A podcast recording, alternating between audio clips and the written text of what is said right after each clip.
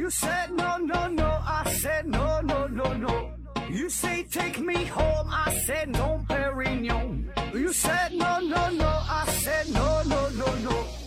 No, no, no, no.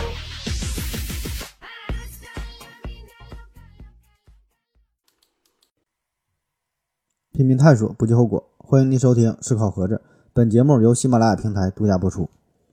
呃，先上个硬广啊，先给自己做个广告。最近呢，我整了一个叫“我的麦克风主播养成计划”，旨在扶持那些呢想要走上主播道路的朋友们。呃，在这里呢，我们可以帮助你啊，解决那些有关主播、有关做音频节目的一些问题，然后呢，大伙儿互相交流。呃，详情啊，请加微信啊，思考盒子的拼音啊，思思考考和和子子，注意平翘舌发音。呃，再做一个广告哈，我开了这个新米团哈，有兴趣的朋友可以加入一下啊，趁现在还便宜。然后再上一个硬广，就是咱们的这个奖品，听节目送奖品，奖品呢是一款磁性黑板，就是贴墙上那种，名字呢叫做慈善家啊，慈慈慈慈善家。呃，磁磁是磁铁的慈，善是善良的善，家是国家的家，慈善家。你可以在某宝上搜索一下慈善家。呃，这东西非常方便啊，就是贴墙上，然后画画写字儿，带小孩玩啊，对吧？做个游戏啊，画个什么图形啊，认识颜色呀，呃，都挺好用的。而且呢，他家的东西是安全卫生、书写流畅、一擦就净啊，呃，确实很好用啊。这个有需要的话，您就咨询一下，反正从哪买都是买，哎，这个。咱和这合友吧，就做这个生意，大伙儿呢互相照顾一下。好了，好，做完一堆广告，咱得进入正题了。嗯，今天呢，整这个话题啊，这个有有点意思啊，叫洗脑啊，洗脑。那我们可能觉得呀，就只有别人才能被洗脑，自己不能被洗脑，对吧？你什么参加传销组织啊，信邪教啊，买什么保健品呐，这帮人都被洗脑了，对吧？好像都是那些。智商比较低、年龄比较大、没啥科学水平、没啥科学精神、没啥科学素养的人才会被洗脑。呃，像咱们这种经常听思考盒子、听二零四九，起码也是听科学声音的人，对吧？咱们这么这么这么这么出名，是吧？嗯，你你让你你让我打赏，我都不花钱，我怎么可能被洗脑呢？你看门也没有，对吧？那么就在你沾沾自喜的时候，我告诉你啊，嗯，完全不是这样。我们每个人每天时时刻刻。都在被洗脑啊，就包括你现在听咱们节目，也是一个被洗脑的过程啊。更不用说什么双十一呀，刚刚过去的六幺八呀，你一定也是买了一些东西啊。平时呢看视频，看这个什么带货呀，呃，也会有一些想要购物的小冲动啊。再比如就听咱喜马拉雅节目开头说什么心理咨询师啊，有很大的缺口，让你考个心理咨询师，还有什么单词记忆比你想象中的要简单一百倍啊。他这么一说，你是不是也动了一点小心思，对吧？这个呢，都可以看作是一种洗脑。这个洗脑啊，它有一个特点，就是你自己是意识不到自己被洗脑啊，就是他人是呃有意或是无意的通过外部施压向你灌输某些特殊的思想，逐渐的你就降低了自己本身这个思考的能力，失去了判断力。那么这些信息可能是。给你洗脑的人他自己不信，但是他说了之后你就会信，对吧？这个就叫做洗脑。我曾经看过一个段子，真假不知道哈。呃，说有一个新闻记者，他就是经常采访啊、报道关于传销的事件，然后就觉得这事儿他很不可理解啊，就感觉是这么拙劣的骗术，对吧？很明显是骗人，很假呀，怎么就有人能信这个事儿呢？这到底有啥吸引力呢？他就他就不信这个邪。然后呢，他就主动想当卧底，就想一探究竟。结果呢，进入这个传销组织之后，他很快呢也被洗脑了。啊，这这这众人众人圈圈套了嘛。啊，但是好在这个人他很有很很有很有才华，口口才也很好。你想想，他不是一个记者嘛，嘴皮子非常溜啊。嗯，结果很快的就发展了许多的下线，走上了金字塔的塔尖。所以你看这个事儿就告诉咱们，是金子啊，到哪都会发光。你看咱们这个节目这个逻辑性啊，你就随便一听就完事儿了啊。下面咱们聊一聊这个洗脑的大致过程，呃，主要呢是结合一些心理学的一些一些一些一些现象啊，呃，随便说随便聊啊，嗯，当然这期的知识点可能会比较密集，会提到大量大量的心理学的效应啊，大伙儿呢做好准备啊。那从大的方面来说，洗脑其实的就是两大块儿，第一步呢，先挖掘你的痛点，第二步呢，就是给你寻找到解药啊。你先说这个挖掘痛点这个事儿，那古语讲的叫无欲则刚，无欲则刚啊，没有欲望你就牛逼啊。所以呢，如果一个人他要是无欲无求，那么洗脑工作往往就是很难开展，你找不到切切入点，这这这不行，对吧？所以呢，想要洗脑，第一步挖掘痛点，看看你最需要啥。没有痛点的，我就给你制造一个痛点，就是说这个痛点可能是本身你存在啊，然后呢，你的人生导师就会刻意把这个痛点去给放大一下，或者是本身没有痛点，他会找到一个痛点，让你觉得这个是自己的痛点啊，叫人为制造出痛点，对吧？制造焦虑。然后呢，贩卖焦虑，然后我给你解决问题，对吧？你看我一说这个事儿，很多人就能就能懂，对吧？再有呢，就是说算命的哈，我说你今年有个坎儿啊，这个坎儿啊，呃，你过不去，挺危险，怎么办？我可以给你解决，二百块钱哈，我帮你破解这个问题，制造问题，解决问题。你看古往今来，这都是这么一个套路，洗脑也是如此。我先给你找这么一个点啊。啊，当然，这个这个洗脑的，给你洗脑的这个人生导师，嗯，他会非常的委婉，非常的隐蔽，并不会把这个事儿啊跟你说的这么直白。那在职场上，我们经常听到的什么，呃，企业文化啊，公司的愿景，给给你描述的特别特别美好，给你画一个大饼，啊，马上我们 B 轮、C 轮啊，上市了，去纳斯达克敲钟去，对吧？所以这个就是你的痛点嘛，实际上就是啥？你的痛点啥？缺钱。你想要钱，对吧？你上了我这个船，上了我的贼船，跟着我们公司就带你发财嘛，对吧？你想一夜暴富，所以这一下就拿捏到了你的痛点。再比如说全职太太，天天搁家这个做饭带孩子，天天围着锅台转，围着孩子转，围着老公转，对吧？三围嘛，对吧？那么他的痛点是啥？他就是完全找不到自我，这痛点就来了，对吧？他最需要啥？全职太太，他最需要的是钱吗？并不是钱啊，当然也需要钱，但是最最需要的是一种时间上的自由、精神上的自由。他想寻找寻找到真正的自我，想要体现出自我的价值，得到别人的认可，对吧？想要一种安全感，这些呢是全职太太的痛点。你再比如，对于一些这个事业上小有成就的一些呃小老板，是吧？经理什么什么老总，年入几百万、上千万啊，挺好了，对吧？挺好了，但是呢，他也有痛点。他有啥痛点呢？他有着更高的追求，这个追求不一定是钱啊，也许是一个更大的舞台，更多的鲜花，更多的掌声，更多的荣耀啊！再往高了说，这就是一个自我价值的体现。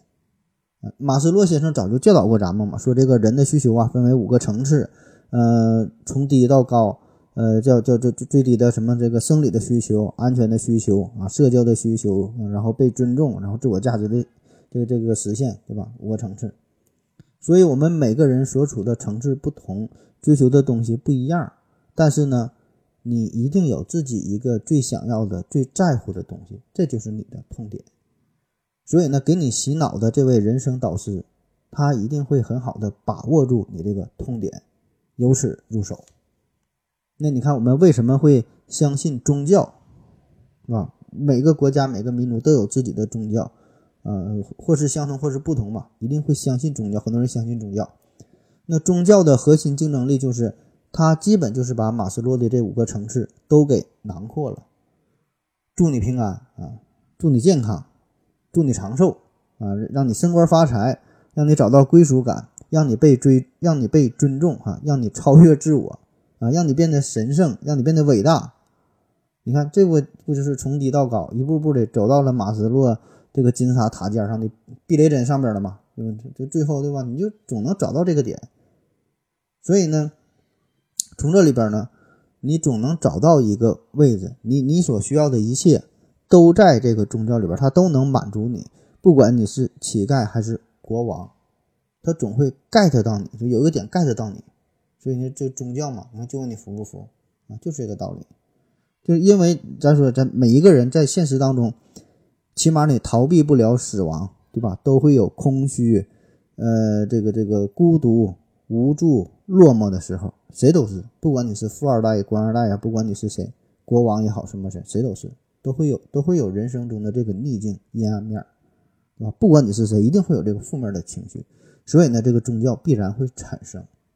啊，好比说，你把一百个人、一千个人扔在一个孤岛上，他们就是不管是从事某行某行某业，啊，有着什么什么信仰，或者是没有任何信仰，慢慢的发展之后，可能不出三个月，不出半年，一定会产生宗教，或者是类似一种宗教的东西，啊，所以这个道理它是它是一样的，就是就是你的痛点嘛。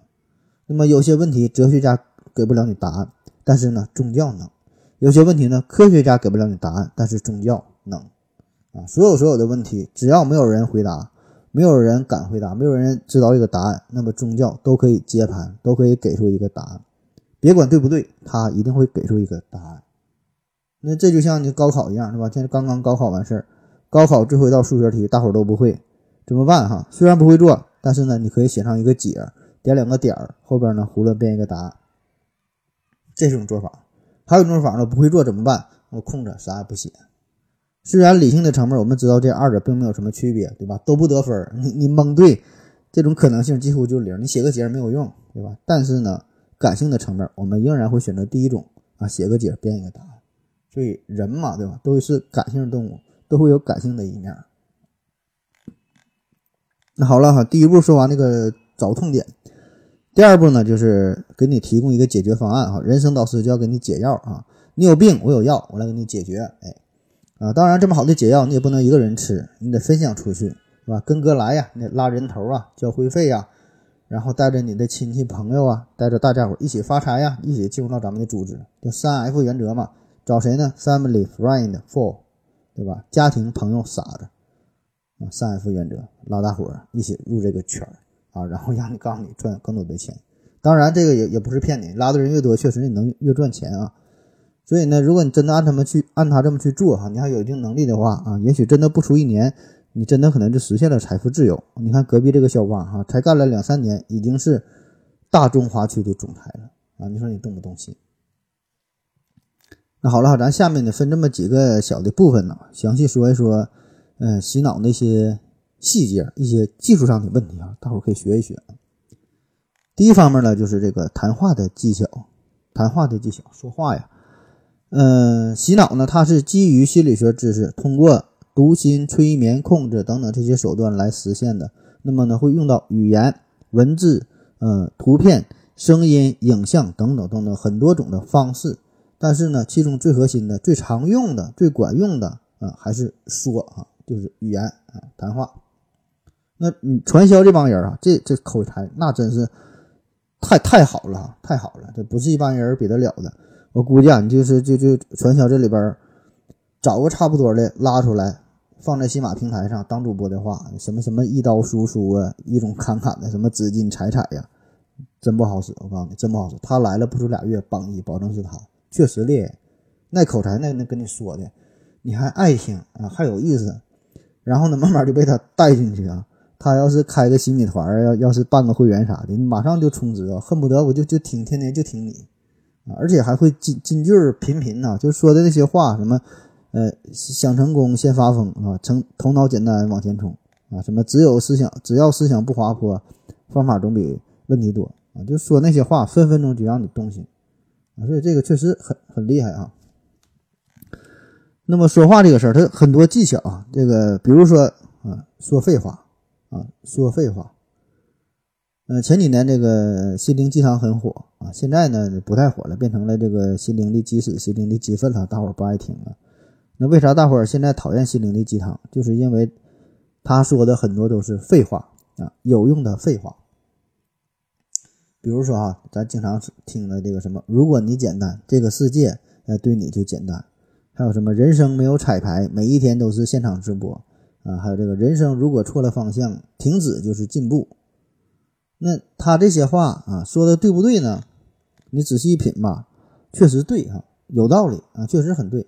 但是呢，他没有用，没有用，对吧？就这玩意儿就像是告诉你说，你得吃饭，不吃饭呢你就得饿死啊，对不对呢？很对啊，你不吃饭保证饿死。但我怎么吃饭？我去哪整饭去？我没有钱买买不了饭，这个问题他不告诉你，对吧？但是呢，给你洗脑的，你这个人生导师他就喜欢这样的话啊，天天给你重复，就说的这个很很对的废话。那么你听多了之后，你就觉得他很有道理，但是呢，你又无法去反驳啊，而且确实很励志嘛。那久而久之，你就陷入了他的圈套。那他的圈套呢，往往呢不单是这一句话哈，他还会把一些自己的错误的观点融入在很对的废话当中啊，这叫夹带私货。就前面是对的啊，后面呢是自己的这个私有的观点啊，是是是错的，给你洗脑的啊。就好比说这个钱财乃身外之物，生不带来，死不带去啊，那么就把你的钱呢，嗯，给我吧啊。你看他这个前半句说的确实没毛病，对吧？那个钱生不带来，死不带去啊，但是后半句你说那不能。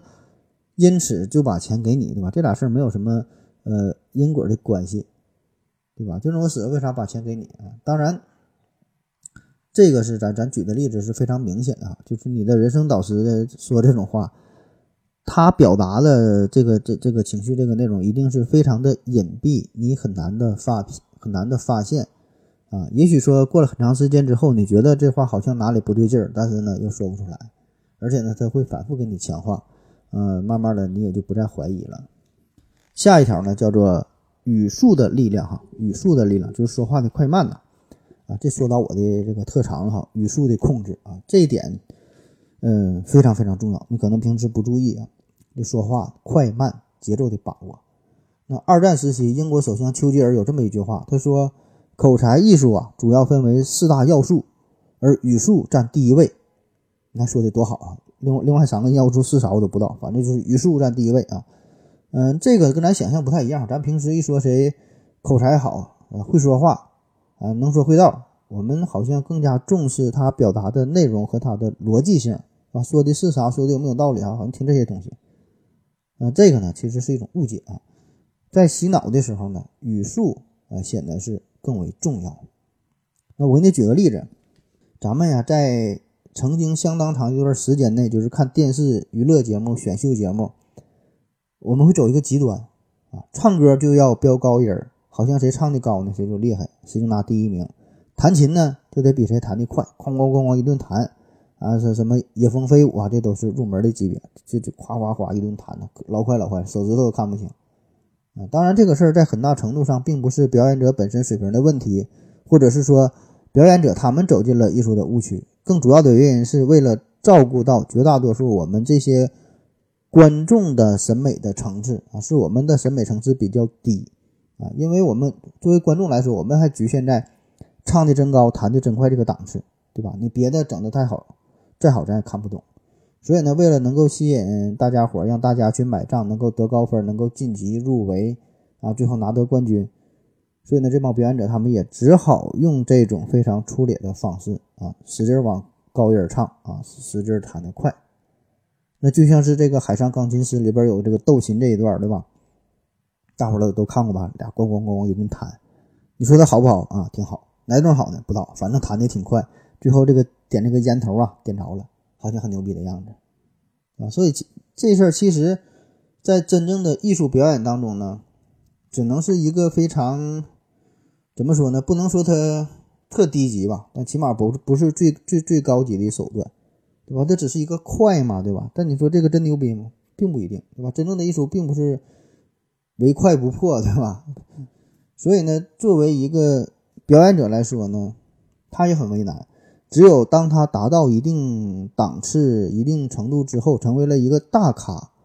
那么呢，他才可以不必顾及听者的感受，不必在意世俗的眼光，啊，二舅他也不用管啊，完全遵从自己内心真实的感受去创作、去发挥、去表演，所以也很难哈，很难哈，这个很难很难有人达到这个档次。咱就是比如说黄家驹，啊，Beyond 啊，黄家驹唱歌好像我们没有人去过多的去讨论他这个高音多么多么牛逼。但是你说他高音牛不牛逼？确实牛逼啊！但是我们好像根本就不在意这个事儿，就他到了这种档次，已经不必在刻意的去飙高音、唱高音，对吧？如果在一个做一个一个这个歌曲当中需要的话，他就高高就高吧，对吧？不需要的就不用唱的太高，对吧？但是他真正你听听他唱的高音那个地方，确实牛逼。就他到了这个高音区以后，还能非常轻松的，吐字也很也很也很清晰。气息呢运用的也很自如，可以说完全是游刃有余。就他这个水平，真正咱说现在表演那些飙高的人也不一定能能比过他，但是他已经不在乎这个事儿，不用拿这个事儿再拿出来说事儿了啊。所以这个是到了一定档次之后啊，但是对于初学者来说，可能还得靠这个东西找一个卖点啊。这个说的有点远了，咱说这个说啥？说这个语速这个事儿啊，语速啊。那你的人生导师跟你洗脑的时候啊，一般他说话的语速都比较快啊，有一种压迫感，根本不给你任何插嘴的机会，你都反应不过来，你也你你也根本思考不了，就是短时间之内会有大量大量的信息投射在你的面前，那么这个时候会给你带来一种巨大的压迫感，你就会觉得他说的非常有道理，因为他说的很快很连贯，就觉得他有理，然后呢，让我们会无条件的去接受啊。当然这里边还有一些技巧啊，你也不能。一直快啊，不能像一个机关机关枪一样，嘟嘟嘟嘟嘟嘟一顿说。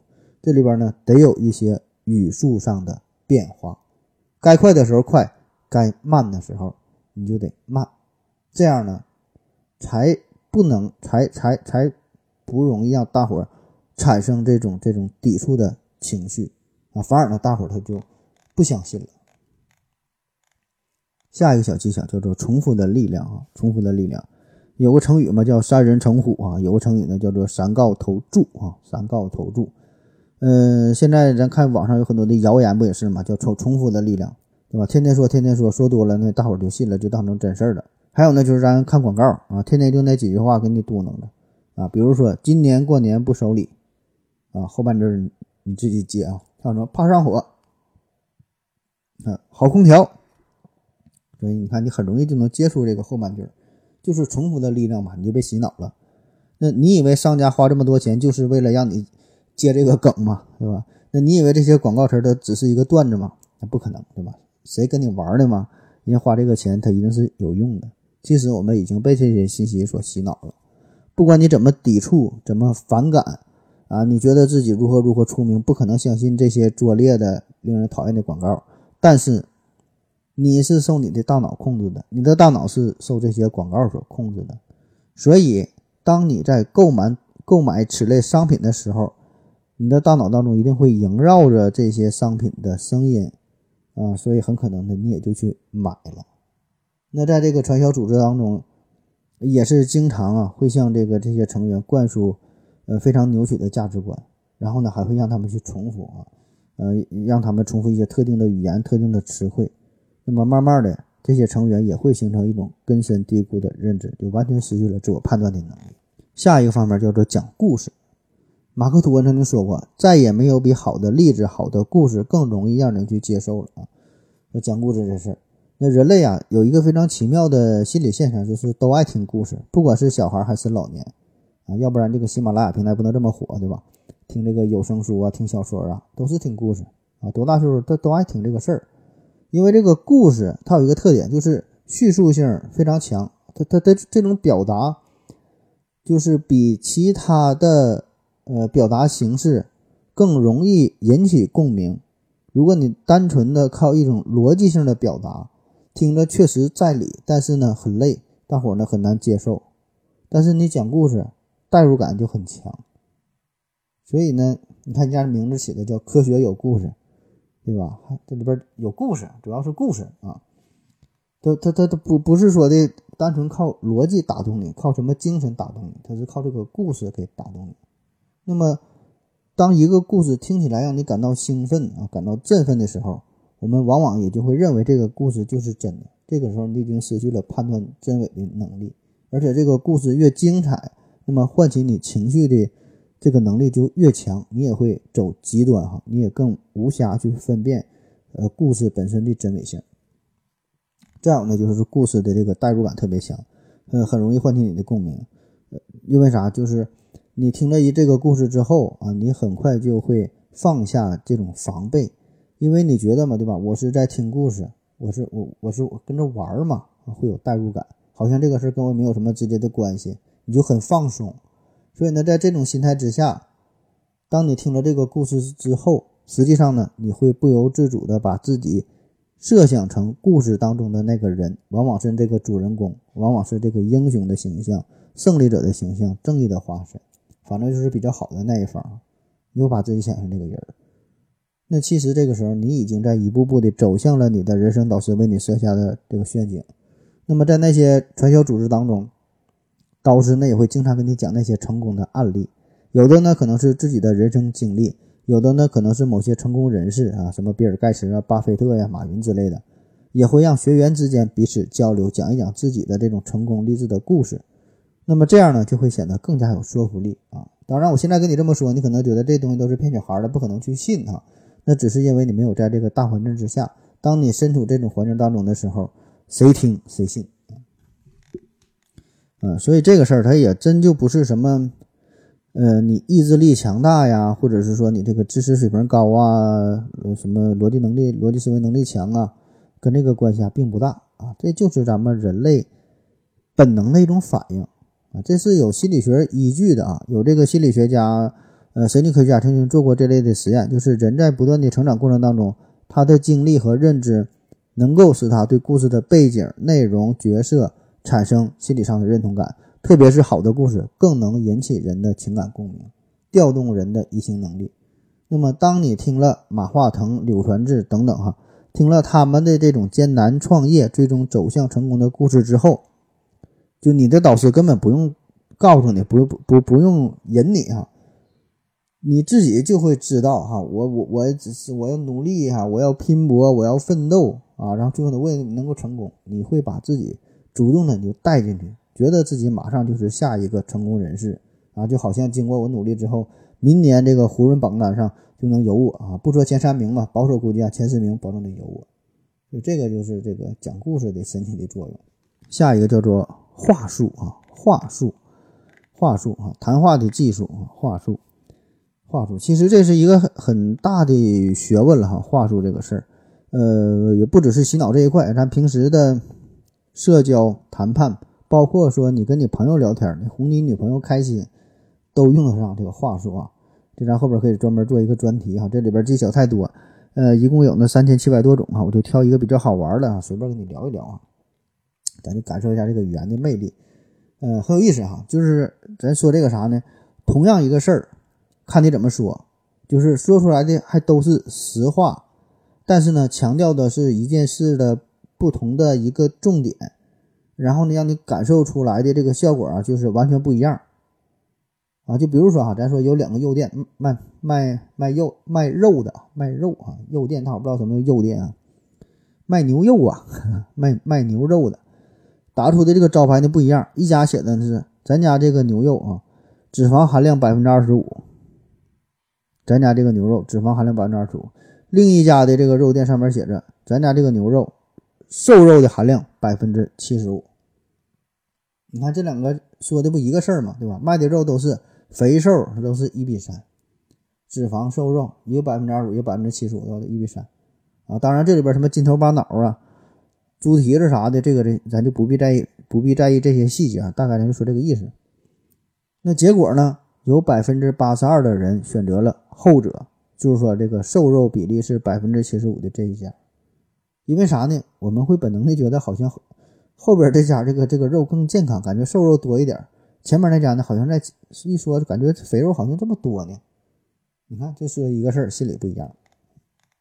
再比如说买这个二手车，二手车市场哈，推销员告诉你了，说咱家这个车呀挺有保障，这质量呢挺可靠，咱都是这个检验过的啊。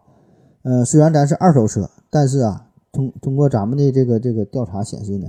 咱家的二手车，百分之八十的车，第一年都随便开，没有任何问题。你随便开哈，就可能只有一些小毛病啊，但是百分之八十车都没有事儿。那你一听这个，哎，挺好啊，百分之八十车就就都没啥问题，偶尔一些小毛病能接受，挺好。然后呢，第二个售后跟你说，咱家这个车呀，你别看是二手车，但是这个故障率啊，第一年的故障率就有百分之二十。也就是说呢，每五辆车就有一辆就得有点毛病。那你看，今天咱已经卖出了四辆车，你要再买，这是第五辆啊。换句话说呢，你们五个人当中啊，就得就有一个车就得有有点毛病。嗯，你自己合下去吧啊。你看他说的一个事儿啊。再比如说呢，比如说你想参加一个这个科普写作写作什么训练营啊，提升一下自己的写作能力，提升一下科学素养啊。那你不知道这玩意儿有没有用啊？那别再给我骗了哈！九千八这玩意儿也不便宜啊，就想看看大伙儿的反馈。然后呢，官方给出的数据说，啊，咱们这个什么科普写作训练营啊，开了好几期了。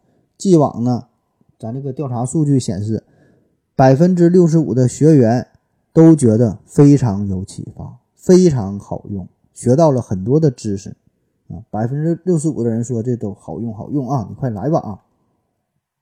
换一种说法呢，刘司机那边帮他宣传说的，这个科普写作训练营啊，大约有三分之一的人觉得这个这个科普写作训练营根本就没个鸟用哈，完全就是骗人的。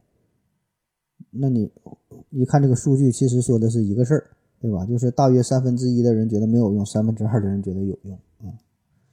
再比如咱有一个经典的广告词，说什么“钻石恒久远，一颗永流传”啊，这是钻石大王呃戴贝尔斯说的一句话嘛。啊，这是很牛逼的一句话哈！钻石恒久远，一颗永一颗永流传，就让这个碳元素啊，一种化学元素啊，变成了一个爱情的象征。描述的确实也是事实，因为这个钻石呃硬度很高啊，非常稳定啊，起码呢看起来比这个二 B 铅笔要要要高端的多啊。他说的很对，但是还有另外一个事实他没说，钻石恒久远，一颗就破产呢，对吧？你你该说他一颗永流传了，破产这事儿没说呀啊，所以他这强调的点他不一样。再比如这个商家促销活动，这不刚过完六幺八吗？买个手机啊，说原价六千元啊，六千元挺贵吧？你买不起对吧？没事啊，二十四期免息，算一下呢，一天不到十块钱哈，一杯奶茶的事儿，买吧。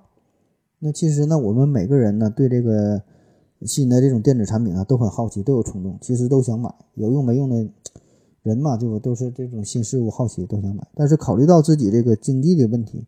六千块钱挺贵，嗯，但是他这么一说，二十四期免息，一天不到十块钱，哎，挺便宜，买吧，你就买了。结果呢，用了一阵之后，你反应过来一算，看这账，这一分钱没少花，嗯，还是他妈六千多块钱啊！所以你看，就是同一个事儿，不同的描述，而且都是真实的描述，给我们带来的体验完全是不一样的，甚至说是完全相反的啊！这就是我们大脑存在的一些 bug。啊，那正是因为这些 bug 的存在，我们就很容易被洗脑。嗯，所以这个话术嘛，说话这里边很多很多的技巧，我们只是说了这么一个小的方面啊。这个以后咱可以，呃，慢慢的再再再再再详细的再再说一说啊，其他方面事儿。嗯，再说下一个小话题啊，叫这个偷换概念，偷换概念，这也是洗脑很常用的方式了。呃，举几个例子哈，咱就直接上个小例子，说这个，呃，经常啊有长辈就教导我们。要让我们多吃苦啊，多磨难，然后呢，经历了磨难之后，你才能长知识、长本领。这是这是一个学习的过程，不要小小年纪就追求安逸。这种呢，他就是把受虐当成了一种上进，这就是偷换概念。两个事儿，对吧？一个是受虐，一个是上进。在他们眼中，可能是受虐就意味着上进，其实这完全是两个事儿。你说这俩事儿有啥关系？它没啥关系，对吧？但是呢，我们稀里糊涂的可能呢。就听了这些长辈的教导，然后呢，就为了追求这个这个所谓的上进呐、积极向上啊，开始拼搏呀，对吧？然后呃，在大城市去打拼啊，为了自己所谓的人生，为了为了什么理想啊，拼搏奋斗，好像不加班就不努力似的，好像你你不想在北上广深买房子没有追求似的，非得说在一线城市天天九九六啊，非得上下班挤个地铁挤三四个小时，这才叫年轻人，才叫有梦想。但是当你静下心来。在地你，在你家这个这个三平米的地下室里边，在小床上躺着的时候，你静静的想一想，你是不是就被洗脑了？你到底在追求啥？你真的想过这种生活吗？你真的想想在北京的这个地下室里边待着吗？对吧？那咱为啥不能回到十八线的小县城呢？拿着一个月三千五的工资，按时上下班，周末双休，钓钓鱼，烤点串，健健身，陪陪爸妈。孩子，咱啥也不学，报他妈什么班啊？对吧？念到哪算哪呗。初中毕业上个什么技校，这不也挺好吗？谁说这就叫颓废了？谁说这就叫堕堕落了？对吧？这成功是谁定义的？对吧？所以很多东西，这就是全社会在编织一个谎言，这全社会在给你洗脑嘛？对吧？当然了，这里边这这这咱也不是这个。呃，劝大家倡导这个什么什么躺平啊，现在不有这个躺平这个事儿吗？完全也不是这样哈，这个咱这节目里说有点有点消极了，完全不是这样，只是说让让大伙儿吧，就好好想一想啊，不是说让你什么躺平，让你放弃理想、放弃追求、没有梦想啊，天天过得跟山河大神似的，完全不是这样。我只是想说啥呢？我们应该静下心来，好好沉淀一下，想一想自己，你到底想要什么啊？你应该。规划一下自己的人生，不管是你今年是十八、二十八、三十八、五十八、八十八，你都应该规划一下自己的未来，安排一下你的生活，而不是为不是被这个社会绑架，不是被这个舆论、被这个媒体洗脑，对吧？很多时候我们我们做的很多事儿，并不是听从自己的内心，都是被外界所绑架了啊！不管是之前说的内卷也好，现在说的什么躺平也好。啊，咱也不必过多的去评判它的好坏对错，不重要，对吧？这个没有好坏，没有没有没有没有对错，就是一个现象。重点是啥？重点是我们自己，你自己如何去看待这个事儿，对吧？你不能说因为大家都内卷，你就跟着卷；大伙儿都躺平，你就跟着躺，这保证是不对的，你不可能永远都跟着人家走啊。当然了，这个事儿说起来，呃，简单说起来轻松，做起来很难，对吧？很多时候我们也根本。根本这个没有意识到自己被洗脑，就算你意识到了自己被洗脑，也没有办法啊，只能是这个随波逐流啊。扯的又有点远了，咱咱继续说这个偷换概念的这个例子。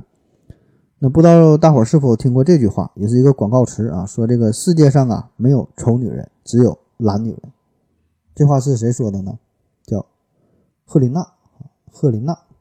男生可能没听过，女生呢多半会有这个印象啊。呃，因为有一个化妆品呢，就叫赫琳娜，这个 logo 是一个 H R 这个大写的字母，H R H R 是是是紧贴在一起的。呃，这个是欧莱雅旗下的高端的品牌，这么一个化妆品啊，赫琳娜啊，这就是一个创始人啊，他说的。他这句话非常狠哈，你可能并不并没有在意这这什么意思啊？这个就是一个洗脑，而且是洗脑于无形之中。你看，他说世界上没有丑女人，只有懒女人。咱分析一下啊，节目开头说了，洗脑第一步是啥呢？抓住重点。那女生的痛点是啥？女生痛点就是怕别人说自己丑，怕别人说自己懒。所以呢，他这句话直接就把女生分成了两大类：好看的女生和懒的女生。注意哈，不是好看的女生和丑的女生，她是好看的女生和懒的女生。哎，这这就是很高明的地方，很牛逼的地方。所以呢，它的潜台词就是，本来大伙都是美女，只是有一些人更愿意打扮自己，展现出了自己的美丽，而有一些人比较懒啊，就是他本来挺好看，但是他的他他懒嘛，他不打扮就没没展现出这种美。那大伙一听，女人一听很有道理啊，对吧？谁也不愿意承认自己丑，谁也不愿意承认自己懒，然后我就赶紧梳洗打扮一番，买点这个赫琳娜，买点这个海蓝之谜，呃，捯饬捯饬，人家东西就卖出去了。那其实咱从这个纯逻辑学的这个角度去分析的话，这就是一个歪曲概念，对吧？如果单纯的划分的话，女人有长得好看的，有长得不好看的；女人有勤快的，有懒的，这是不同的子集啊，他们之间会有一定的交集。也就是说，会存在一些人很懒，但是人家还长得还很好看，就不打扮也好看；也会存在一些女人，她很勤快，使劲打扮，但仍然不好看。啊，所以你看这个，我这么一说，我这是暴露出了直男的本性！你要让我带货，你天天那干翻车了啊！好了，咱咱咱休息一会儿吧。我要跟正南去尿尿，你要不要一起去啊？我也要去。哎，风姐，我要跟正南阿呆一起去尿尿，你要不要一起去啊？嗯，喝了口碱中和回来，咱们继续聊啊。嗯，下一个大的方面叫做团体效应，团体效应。啊，可以说这个是洗脑最为核心的地方，就是你不管加入了传销组织，还是加入到了某个邪教，亦或是你进入到了一家公司、一个企业，这都是你进入到了一个全新的团体当中。那么新的团体也就意味着开启了你全新的人生。这个团体啊，就要给你塑造一个新的观点，甚至说是全新的人生观、世界观、价值观。改变你以往这几十年以来已经形成的社会行为准则，啊，这个怎么做的呢？分这么几个方面。第一步叫做物理隔断，啊，也叫社会闭塞或者叫这个封闭空间等等吧，道理上差不多啊。呃，也就是从这个现实层面把你呀和这个社会割裂开。那进入到传销组织之后，最基本的操作就是把你的这个手机那得先没收了，也不能让你随意的出入，不管是南派住别墅啊，什么北派打地铺，道理都是一样的，都是把你安放在一个绝对封闭的三维空间之内，啊，不停的给你灌输他们这个产品的什么理念呐，他们的经营模式啊，啊，给你描绘一个发财的梦想啊。那一开始你是拒绝的啊，慢慢的就感觉这玩意儿它真香。这个封闭空间这个事儿啊，这个非常的可怕。封闭空间，在上世纪五十年代左右，老外做过一个实验哈，封闭空间，他们呢是找来了一些大学生，给他们点儿报酬啊，让他们来做实验，当那个受试者。这实验很简单，就是让你睡觉啊，躺在一个小小床上，但这空间呢是非常小、非常狭小、非常封闭。呃，你也能吃饭，也能上厕所。呃，但是呢，吃喝拉撒完事之后，马上你就得躺平，啥也不能干，就是躺着。然后这个空间是密闭的嘛，也没也没有声音。眼睛呢，你得戴上这个半透明的一个眼罩，呃，能感觉到这个光线明暗的变化，但是看不到具体的东西。手上呢，也得戴着这个厚厚的棉手套，就是说限制了你的这个触觉。那么一开始呢，这个受试者就感觉这这玩意儿挺好啊，舒舒服服躺着，呃，完还能赚钱。呃，这个机会我可以思考一下人生啊，规划一下未来呀。哎，我愿意想啥想点啥。呃，实在不行，我起码我说我想睡一会儿也也行，对吧？可是呢，这个结果啊，完全跟他想象的那不一样啊，完全没有想象的这么美好。在这个实验七天，第七天后结束之后，受试者出现了各种各样的病态的表现。呃，有这个视错觉的、视幻觉的、听错觉的、听幻觉的。有的呢是对这个外界的刺激是过于的敏感，情绪也不稳定，还有紧张的、焦虑的、注意力涣散的、思维迟钝的，哎，但是有一个特点呢，大伙儿能普遍暗示性增高，就是说很容易被别人暗示，别人说啥就就就听了就信了。所以呢，在这里是给大伙提个醒啊，没事啊，别整什么那种什么闭关修炼啥的，别瞎学。整不好啊，这玩意儿走火入魔啊，很危险啊！因为这个是有这个心理心理学层面的这个理论理论基础的，所以这些呢也正是一些传销组织、一些呃邪教哈，他们最常用的方式，就是先把你的这个感觉尽可能的剥夺，放在一个狭小的空间之内，呃，然后给你这个小班授课哈，小班教学，就失去了对外界的这种感知，所以呢，在这个时候，个体意识就开始消失。就相当于先把你的大脑给你清空了，给你格式化了啊，这样呢就更容易受到暗示，更容易接受全新的思想。而且呢，在一些这个传销传火当中啊，还有这个一些组织呢会进行一些所谓的拓展训练。这种拓展拓展训练往往呢还会配合着昏暗的光线、催眠的音乐，再加上导师这种充满暗示和引导性的话语。那在这些情况下，就更容易被催眠了。有些时候呢，还会强迫你，不让你睡觉，每天可能只让你睡两三个小时、三四个小时，整个人一直处于这种昏昏沉沉的状态，耳边呢都是这个人生导师反复的向你这个灌输一些思想啊，你看拼命探索不计后果，拼命探索不计后果，最后呢给你干的精神崩溃了啊，所以你完全丧失了自我主观的判断。那咱且不说这个传销和邪教，咱就说说咱身边的一些这个老年朋友哈，一些老年人。还有一些这个专职的呃家庭主妇，那他们的这个社交范围就相对比较封闭，接触的人很少，接触的渠道也很少啊。当然，咱咱这里没有任何贬低的意思啊，咱就说这么一个一个一个客观的现象啊，也包括一些宅男对吧？也不出不出门，天天搁屋里待着，还有一些高学历的研究者也是，他跟社会的接触交流就很少，完全生活在自己的这个小空间之中。对吧？或是因为生活，或是因为工作的原因，他或是主动，或是被动的就把自己给封闭起来。所以这种人相对来说就比较容易被洗脑。就人嘛，他终归呢，它是一个群居性的动物，对吧？谁也耐不住寂寞，都会主动的去外与外界进行交流。那心理学家定义说，人哈都是社会人啊，都是社会人啊，都是社会人。所以呢，时间久了之后，一定会找到某种排解的方式。或是说加入一些小群体，或是说通过网络呀，对吧？现在网络这么发达，对吧？总会找到一种方式排解自己的这种封闭感啊，想加入到某个社团当中。所以，为啥老年人他喜欢买保健品啊？其中一个很重要的原因，就是因为卖保健品的人经常跟他聊天，很简单，待着无聊嘛，是吧？长时间的封闭嘛，儿女也不管，是吧？他也不想去打扰儿女，所以呢，与外界失去失去交流之后，就急需一种一种心理心理上的补偿，对吧？怎么办哈？那你你来卖东西，不管你卖啥，其实无非就是聊聊天嘛。况且你说这东西还挺有用，对吧？你卖啥我就买呗，对吧？咱也不差钱。能找个人陪我聊天，这就足够了。那再说一个与这个封闭空间有关的事儿哈，就是这个抱团旅游、跟团旅游啊，这事儿咱都有经历。呃，坐这个大客里边，或者是给你拉到宾馆里边，导游给你一顿讲啊，说着说着你可能就信了啊。当然这里边也有时候可能你也不信，但是人家会威胁让让让你信啊。总之就是在这种相对比较封闭的空间之内。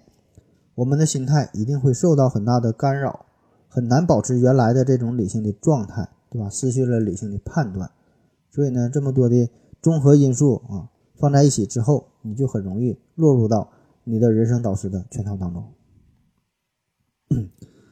嗯，好了哈，下一个这个物理物理隔离之后哈，下一步呢就要融入集体，融入集体。嗯，你刚刚进入到一个陌生的组织当中，你一定会本能的抗拒。啊，很难与大伙儿接触，对吧？那就得让你融入集体啊！怎么能尽快的融入集体呢？这里边有很多的小技巧，比如说你的人生导师会给你一些小恩小惠啊，会给予你尊重啊，让你感受到家庭的温暖。平时啊，你在家可能呃上班的时候在单位被领导骂啊，回家之后被媳妇骂，反正就是谁见谁欺负，天天被人骂。那么这个时候啊，加入到了新的组新的组织当中，你的人生导师给你送来了温暖。啊，我们是一个 family，我们是一个 team，对吧？那么这些话不仅让你心头一热，放下了心里的包袱啊，放下了这些隔阂。那在传销行业中有个词儿叫做疗伤会啊，疗伤会给你疗伤看病的，就是你的导师哈，跟你进行这些非常深入的交流，往往是在一些正式开会这个大会之后，内部啊开一些小会疗伤会，就是情感的交流啊，因为谁也不可能一下子就完全。被洗脑洗的这么彻底啊，一定会有一些防备的心理。那么呢，在你这个情感出现一些波动的时候，你的导师就会介入，及时的出现在你的面前，给你打消这些疑虑，平复你的心情啊。他也会掏心掏掏心掏肺的给你杜撰一些他自己真实的故事啊。背景音乐一般都是感恩的心哈，感恩的心，呃，感谢有你哈。伴我一生，要让我有勇气做自己。那说着说着呢，你的导师比你还先哭了啊！所以这时候你你还得安慰他。哎，那么这个时候你就被带带入进去了，然后你俩呢抱头痛哭啊，终于找到组织了，这就融入了。融入之后，下一个就是集体认同感，就是你得找这种认同感呐。这个组织内部呢会保持一个一种这个非常团结的气氛啊，让你认同接纳。这个群体找到一种归属感，那么这个时候，如果有任何来自外界的质疑声、反对声，说你们这个组织是传销组织，是违法的啊，说这些话的时候，你的人生导师就告诉你，这些呀是对我们团体有误解，是对我们的诋毁，企图破坏我们的团结啊。越是有人攻击，那就越能让这些成员紧紧的团结在一起，大伙儿呢抱团取暖，一致对外。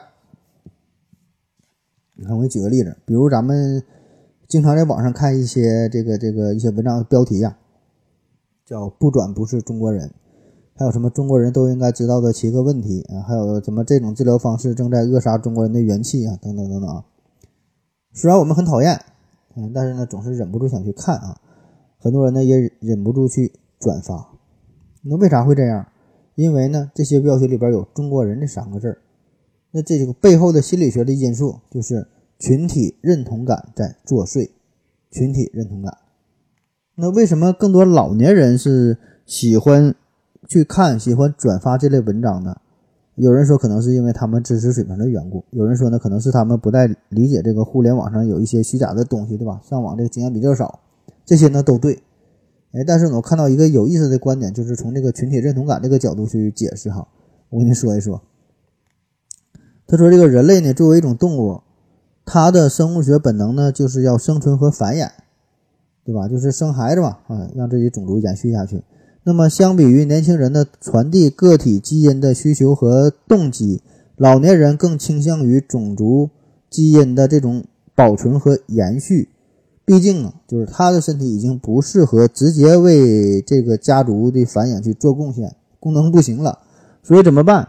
他更倾向于种族群体，从这个种族群体的这个角度去出发。就是如果某一件事可以，或者说是声称可以给种族群体带来更大的利益，那么他自然就更容易引起这些人的去关注啊。所以呢，他当他看到说这个事儿能够什么提升。中国人的什么元气呀？不准不是中国人呐！中国人有什么什么问题需要去解决的时候，他就很在意，因为他站的角度很高啊。他他不是说知识水平不行哈，人家这些老者是站在一个更高的角度啊，是想是想振兴整个这个中华民族啊。所以这么一说，确实真的是有一定道理的啊。那在形成了这种这个群体认同感之后，导师们。往往呢会鼓励成员把这种思想去散播出去。你看自己懂不行，你得分享。你找这个三 F 哈，呃，family friend for 哈，嗯，朋友，这个这个家人，他找一些傻子分享出去，就是让他们把周围那些没有参加过培训的亲朋好友啊，也都得带入进来，加入到我们的团队当中。导师呢还会暗示你，你做的这个事儿哈，你正是体现了人生价值的这个地方，你的价值，你的能力，正是。在这个最后的这个这个赶超的阶段，才能最终体现，这叫啥？授之以鱼，不知不如授之以渔嘛。那么此时呢，这些学员因为已经被洗脑了嘛，所以呢，完全也觉得自己做的这个事儿啊，是一个正义的事儿啊，很有道理的啊。所以呢，他这个推广的过程，拉人头的过程，他自己也觉得这是就是一个提升自我价值的过程。所以呢，发展到这个程度，很多学员已经不再是单纯考虑钱的问题，他真的不是为了赚钱。他只是单纯的认认同自己这个行为，觉得自己在做这是一个很对的事儿哈。他都是为了你好，所以呢，你赶紧加入我的这个组织吧啊！他说的真是掏心掏肺的。下一个呢，就叫这个精神隔离哈。刚才不说这个物理隔离嘛，给你关起来。下一个叫这个精神隔离。精神隔离哈，就是你物理隔离之后啊，这个人呢可能会变得情绪比较崩溃啊，个体意识开始消失，原来原有的意识消散之后，你变成一张白纸嘛。但是这个时候呢，整个人是处于一种完全失控的状态，所以呢，就需要一个突破口去宣泄一下啊，让它爆发出来、表达出来、释放出来。那么这个时候，你的人生导师就会故意调动你的情绪，让你去释放一下。那么当你释放之后，你整个人就会变得非常的轻松，心扉也完全打开。那么此时你就处于一种思克这个思维休克的状态，思维休克。那么这个时候，导师也就掌握了你的心理，可以。完全的随意塑造你全新的性格，让你生成形成啥样的人，你就是个啥样的人啊！开始对你实施一种精神上的控制啊，然后呢，就是让你开始呃进行全新的角色扮演啊，角色扮演。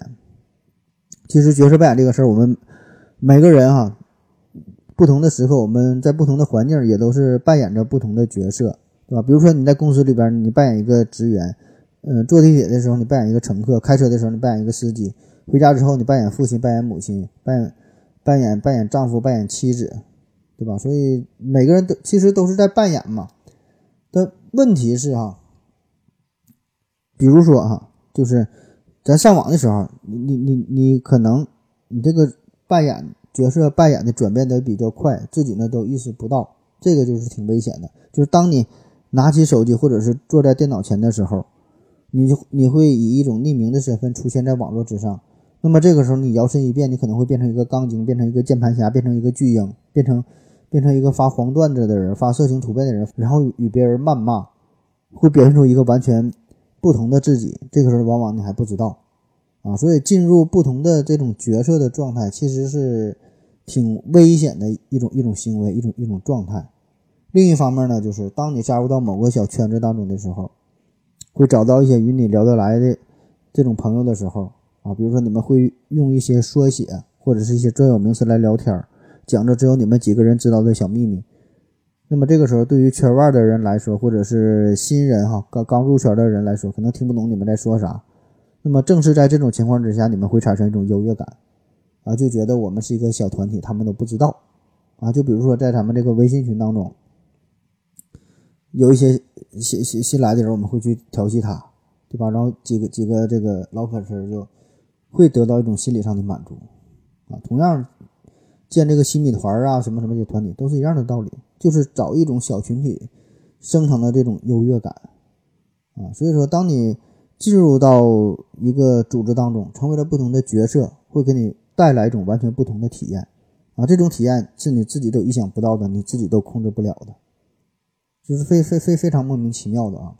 那么，如果你只是在网上玩一玩，加入到某些小群体，寻找一下，寻找一下内心的刺激，体验一下这种优越感，倒也无妨，也无所谓，对吧？无非就是花点钱嘛，啊！但需要注意的是，这也是洗脑最常用的一个手段，信息闭塞啊，精神隔离。那么，当你融入到这个小群体当中之后，你似乎找到了一种回家的这种归属感，啊，那原有的社交呢，就完全的瘫痪，形成了新的圈子，并且呢。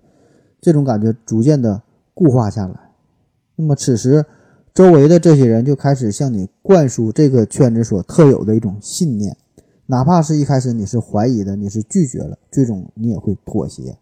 那么这个时候你也开始去扮演一个固定的角色。那我们之前说了，我们每个人扮演的这个角色呀，都是在不停的变化的，根据剧情的需要，不同的时间、不同的时刻，呃，不同的场景，我们在扮演不同的人。对吧？这个是可以切换的，我们也是可以控制的，自己是能意识到的。但是当你被洗脑之后，此时你的角色就是你的人生导师给你设定的，你很难再去转变。你已经变成了一个傀儡，任其摆布，但是你自己还不知道。老外还有一个实验哈，你看今天这个实验比较多，嗯，心理学的实验叫斯坦福监狱实验。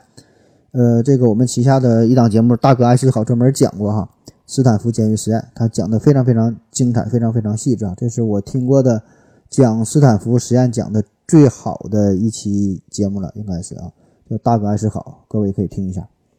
斯坦福监狱实验啊，其实很简单，就是有一个人把这个地下室改成了一个监狱，我就模仿成这个监狱的这么一个形式，然后呢，找了二十四名、二十四个志愿者，一半呢是扮演警察，一半呢是扮演这个囚犯。然后计划是进行两周的实验，就每个人扮演不同的角色嘛，看看大伙儿呢会发生什么事儿啊？很简单，但是呢，这个实验不得不提前终止，根本就没进行到两周，因为啥呢？大伙儿呢都进入到了这个角色扮演当中，就扮演狱警的这些这些学生非常损啊，无无所不用其极啊，就使劲折磨这这些囚犯。这些囚犯呢，他因为他扮演囚犯之后，他就感觉自己是个囚犯，他也没有办法。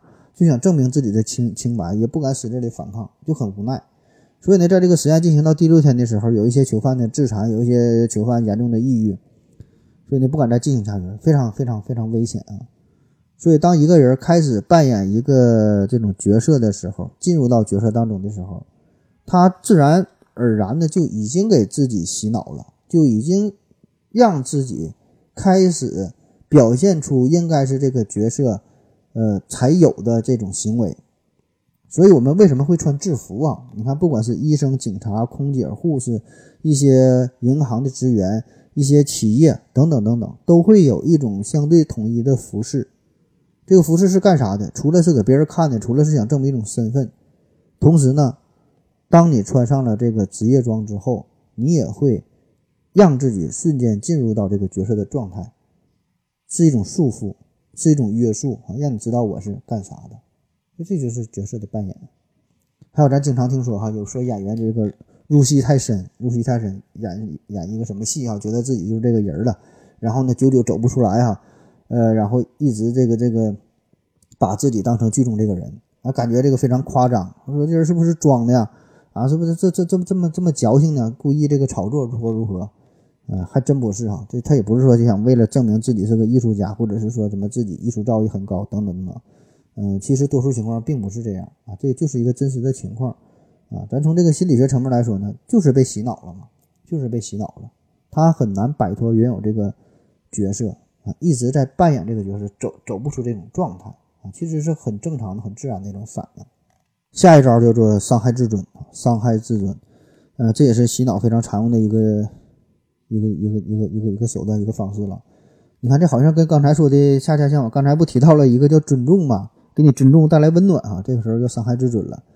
嗯，这也是洗脑非常厉害的一个地方，就是这些手段吧，手段它是死的哈，就看你怎么用，怎么灵活的运用嗯，该尊重尊重，该伤害也得伤害啊。这个它也是有非常深层次的心理学作为基础的，你得用好了。我跟你说一说哈，怎么伤害自尊？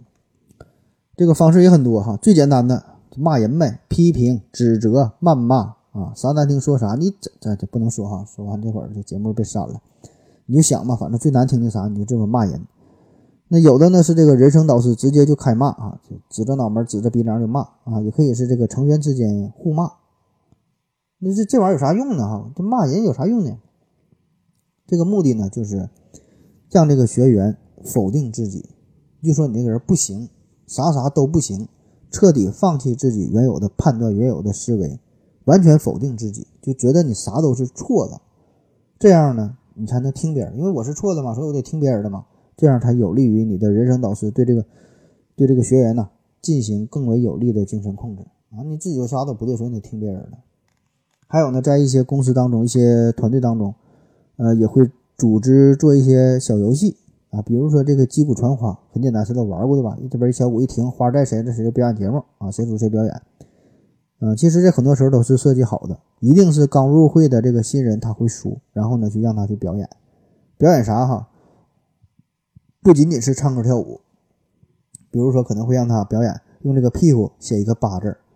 咋写不就是扭屁股嘛，对吧？或者是让他当众把裤子脱下来，啊，当然也不用全脱啊，里边可能留个内裤之类的啊。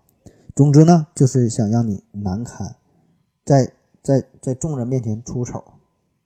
那这样带来的效果就是摧残你最基本的廉耻感，说白了就是让你不要脸。然后呢，你的人生导师还会告诉你，不要脸是成功最基本的条件。每一个成功的人啊，他都是不要脸啊，不要脸不一定成功。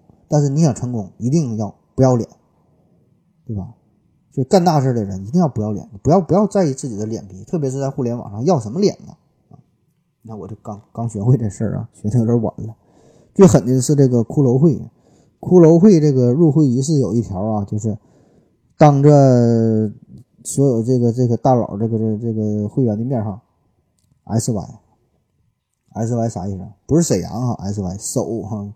你，自自己合计吧。S Y 男的应该明白啊。还有一种说法呢，是躺在棺材里进行这个 S Y，反正就是要让你在这个呃这些集体成员的面前暴露出你最难堪的一面，暴露暴暴露出你最不堪的一面啊，你你你最你最不想表达出的一面。所以呢，这样你才能从心理层面真正的加入到这个组织当中啊。这这像咱说的加入到什么组织投名状嘛？你看人家这个狠。就是把把自己最肮脏的一面、最不堪的一面表现出来，然后大伙大伙呢才能成为一家人，才能真正的融入到这个组织当中。下一个叫做呃绝对服从啊，绝对服从。那我们会看到有一些酒店，呃早晨上班的时候，就是正式开业之前呢，一大帮服务员哈站一排两排的，然后像打了鸡血似的跟那一顿喊。你你也你也不知道喊啥，呜嗷呜嗷一顿喊，啊，基本呢只能听懂一句，最后就加油加油加油啊，不知道喊啥。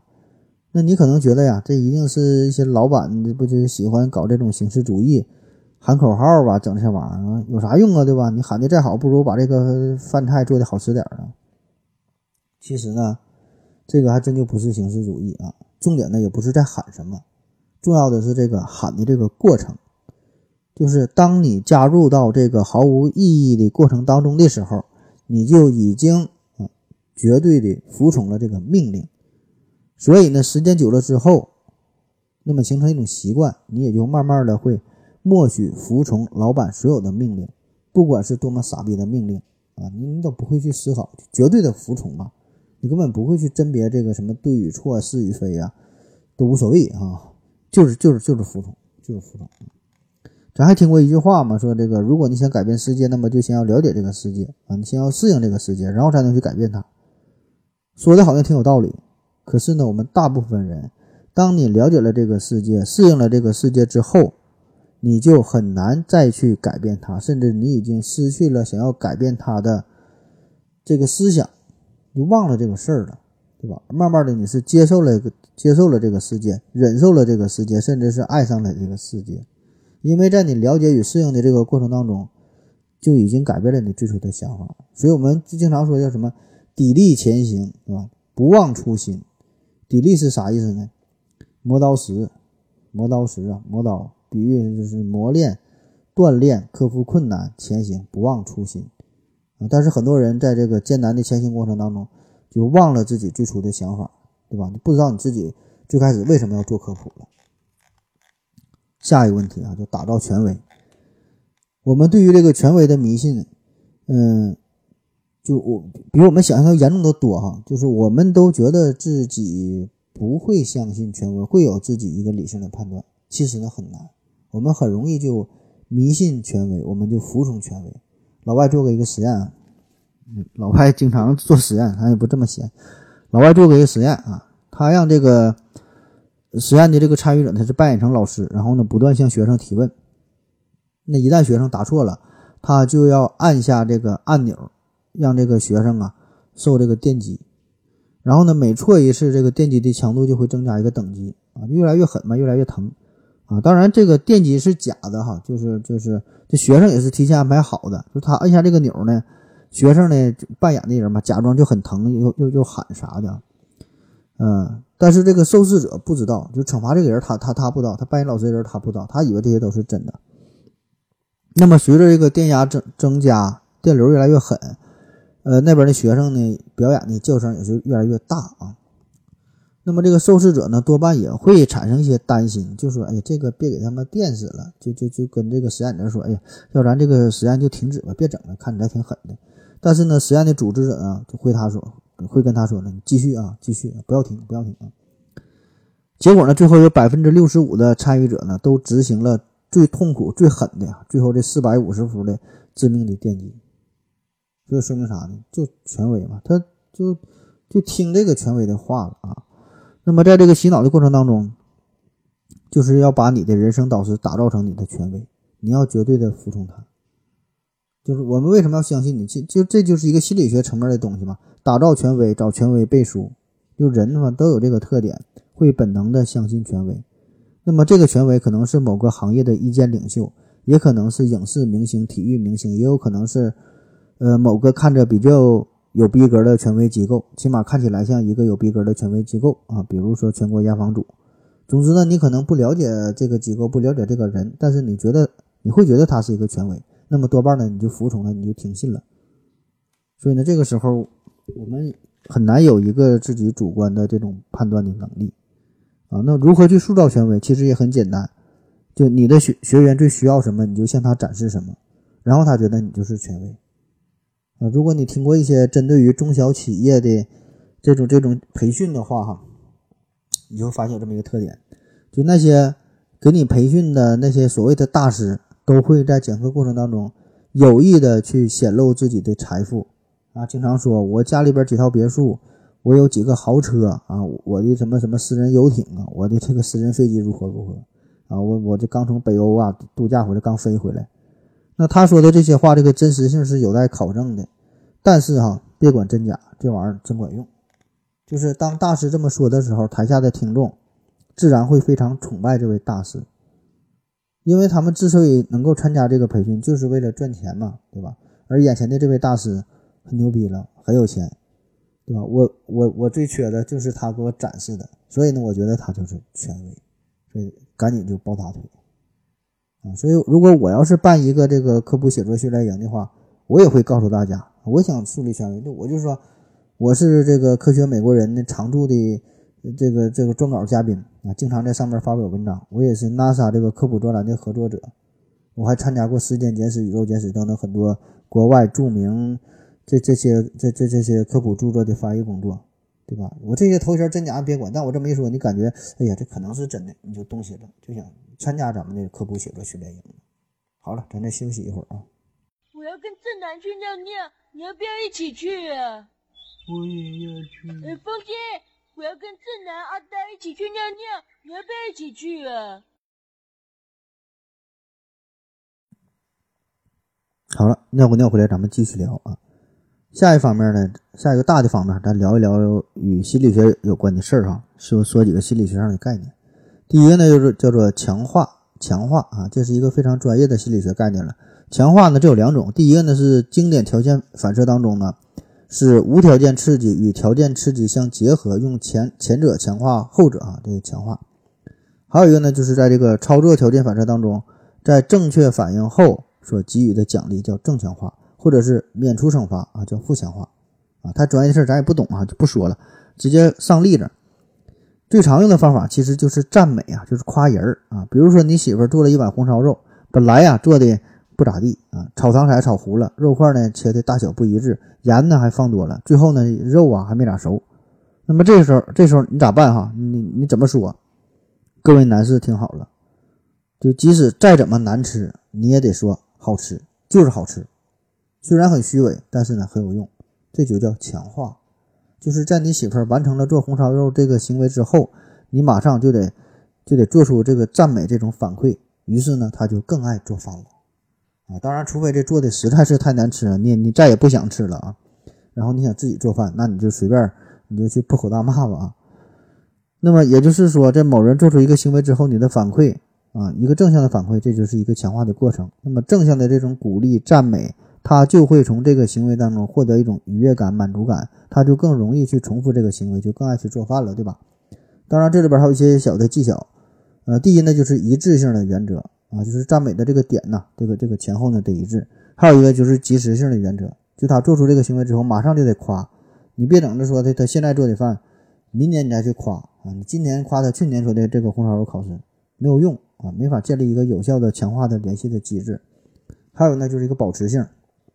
待着没事想起来就得夸，夸一遍没有用，你得多夸，因为这种被强化的行为有可能是慢慢的就会消退了，隔三差五的待着没事呢就得提醒一下啊。我们感觉我们平时就我我感觉啊，这咱平时好像就非常吝啬去赞美别人，不太喜欢去夸人，可能跟咱们传统文化有一定关系，呃，就嗯比较腼腆哈，不太好意思主动的去去去去去说别人的好，特别是有一些话可能。说不出口，自己感觉就不好意思了啊！其实我们每个人都喜欢去听赞美的话，都喜欢听别人的给咱的这种表扬啊，只要不是特别假，当然特别假也喜欢，对吧？所以呢，这个也是很简单的一种社交的一个小技巧，就是夸人嘛，就是猛夸，就是挑好听的说，很简单的事儿哈，但是我们很难去做到啊。嗯，好了，下一个暗示啊，暗示。呃，我们每天都在被别人暗示，被社会暗示，被文化、被传统、被各种东西所暗示，所以呢，把我们塑造成这个样子啊。暗示啥叫暗示？就是不直接你不直接的告诉你这个事儿，用一种间接的方法去诱使别人按照一定的呃方式去做啊，或者是接收到接受某种信念和意见。比如说，所有的关于卖牙膏的广告。他都会把这个牙膏啊挤满整个牙刷的刷头，挤得很长很长。但是呢，实际上我们并不需要这么多的牙膏，就黄豆粒儿这么大，很小这么一小块就够用了。他挤那么多，起码刷三回、刷五回的啊。但是人家这个广告词当中并没有直接说让你挤这么多，对吧？没看哪个广告说你挤牙膏得挤多少，他不不说这个事儿。但是呢，这个已经是一种暗示了啊，就这个画面已经在你的脑海当中深深的。留下了这个记忆啊，所以呢，当你在刷牙的时候，很多人就会去效仿这个动作，就会也去挤的这么多啊，就是暗示。那除了暗示，还有明示，明示啊，就别人这么去做，就告诉你这么去做哈，我们也跟着去学啊。老外有一个心理学实验，今天老外净做实验了，说有五根线段 A B C D E 五根一边长啊，另外有一根呢 F 啊，第六根 F 比这五根呢都要长，而且长的很明显，你一眼就能看出来。然后呢，放在一起比较，说呢，说说到底哪个长呢？大家都说这个 A 这根更长，他们他故意说的，故意说这 A 长，其实 F 长不说，就说 A 长，故意想考验你。那么在受试者当中，很多人都随大溜都说 A 长，他他也觉得是 F 长，大伙都说 A 呀，没办法，他跟着说 A 啊。我们很很容易就随大溜嘛，人云人云亦云的啊。你比如说你你买手机、买电脑，甚至说买汽车，不管买啥吧。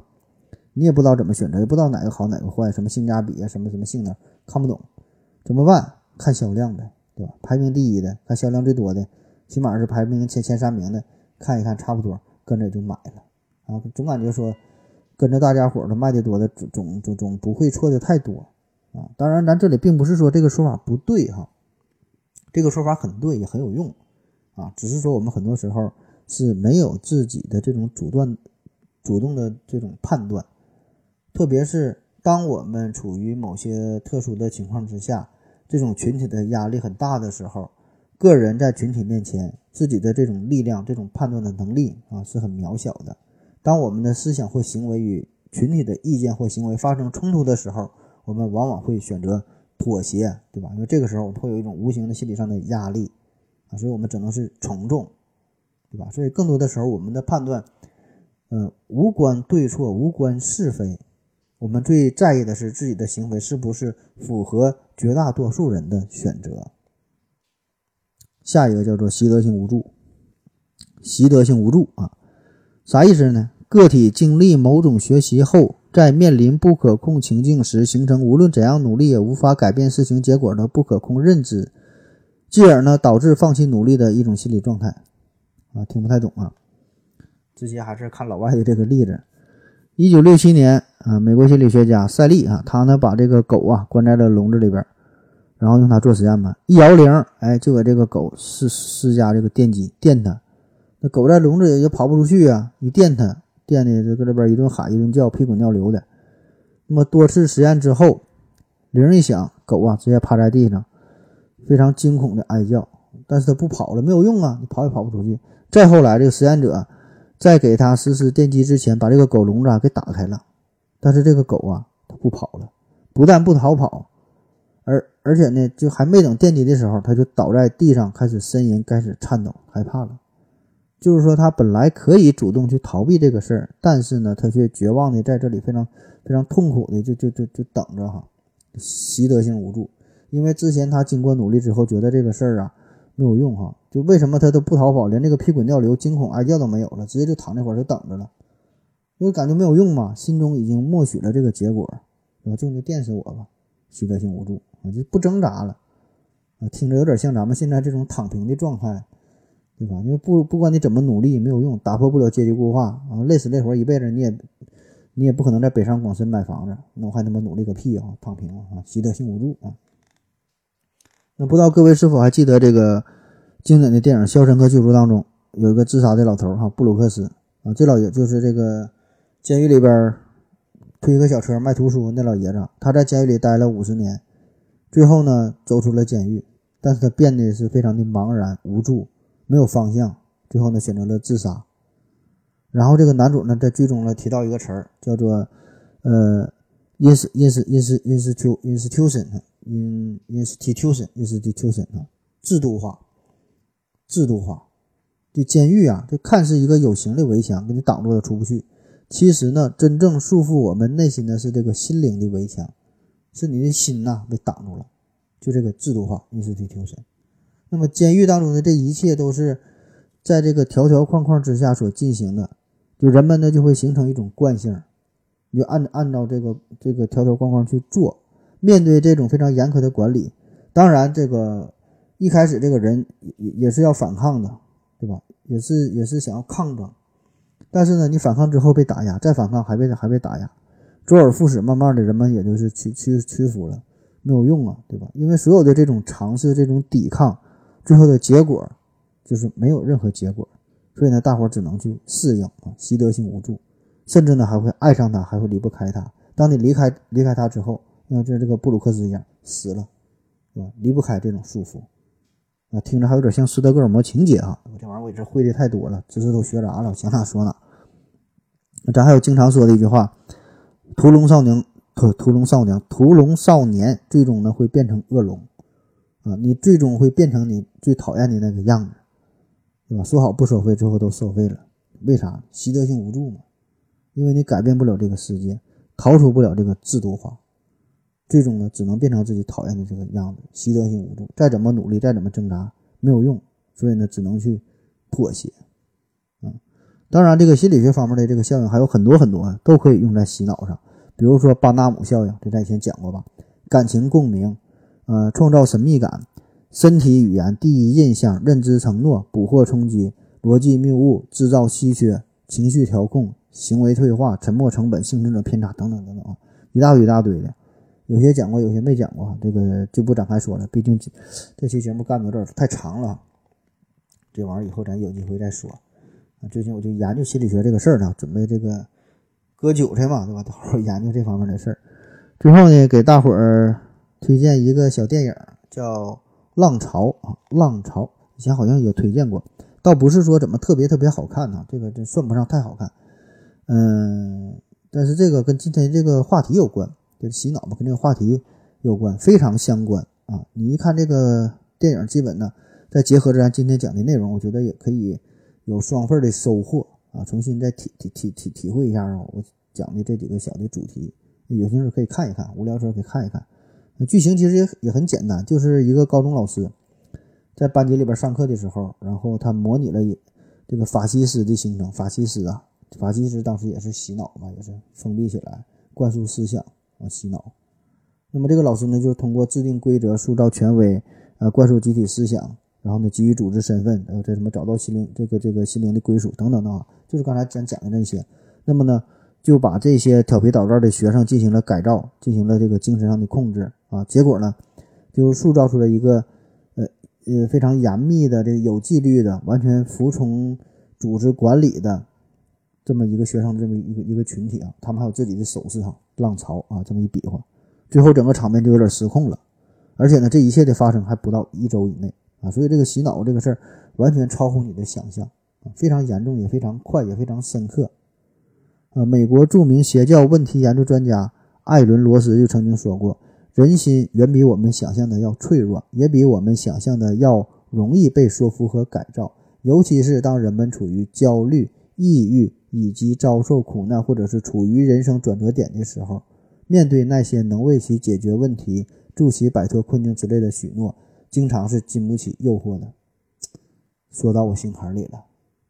啊，所以呢，不要以为这个洗脑啊离我们很远，不要以为我们，想的自己如何如何出名，啊，能一眼看清他们的嘴脸，啊，你看不透的，也不要以为只要你提高警惕就能拒绝他们，在千里之外啊，其实洗脑就在你身边，他们经常是戴着这种伪善的面具，你们很难察觉啊。好，今天的内容基本就是这样了啊，说了这么多啊，也不知道大伙儿听懂没听懂啊。其实这个事儿吧也很简单啊，我们这个一生人的一生吧，绕不开这么几个重要的话题，无非就是啊，生命的意义是啥？我们在追求啥？如何优雅的度过一生？如何去赚钱？如何面对死亡？如何教育孩子？如何处理人际关系？如何去寻找快乐？如何寻找幸福？对吧？你想一想，无非就是这么几个几个大的话题。啊，当然，绝大多数这些问题我们都不不知道答案，对吧？我们解决不了，所以呢，我们往往采取的方式就是逃避啊，不去回答，假装不知道，假装不去思考，但是没有用啊！你逃避，这终究不是解决问题的办法。这个问题就摆在这儿，你逃避，你你你，这个问题终于终究还是会暴露出来的。所以怎么办啊？我们我们多数人的选择就是参考别人的做法。我自己不知道怎么去做，那别人怎么去做，我们就怎么去做，对吧？于是乎，你就被洗脑了。我们不知道自己该怎么做啊，所以只能学着别人的方式，看看绝大多数人做法。所以你这不就是洗脑吗？对吧？我们并不知道，因为这些做法，你也不知道是否适合你自己。当然，多数人都不知道，我们也懒得去思考啊。当然，就算你深入思考之后，你还是想不明白。所以呢，最后很无奈的心甘情愿的去被洗脑，不被洗脑都难受啊！因为你总比这种无助、绝望、茫然、孤独、困惑要好，对吧？起码还有一个虚伪的方向，然后让我们假装去拼搏、去拼搏、去奋斗、去努力啊！这就是你的一生。好了，感谢您各位的收听，谢谢大家，再见。